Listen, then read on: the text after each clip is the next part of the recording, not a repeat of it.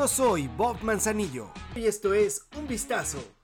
Justin Verlander lanzó 8 entradas de 2 hits. El catcher suplente Jason Castro conectó un jonrón de dos carreras en la novena y los Astros de Houston vencieron el miércoles por dos carreras a cero a los Mets de Nueva York, que encadenaron tres derrotas por primera vez en la temporada.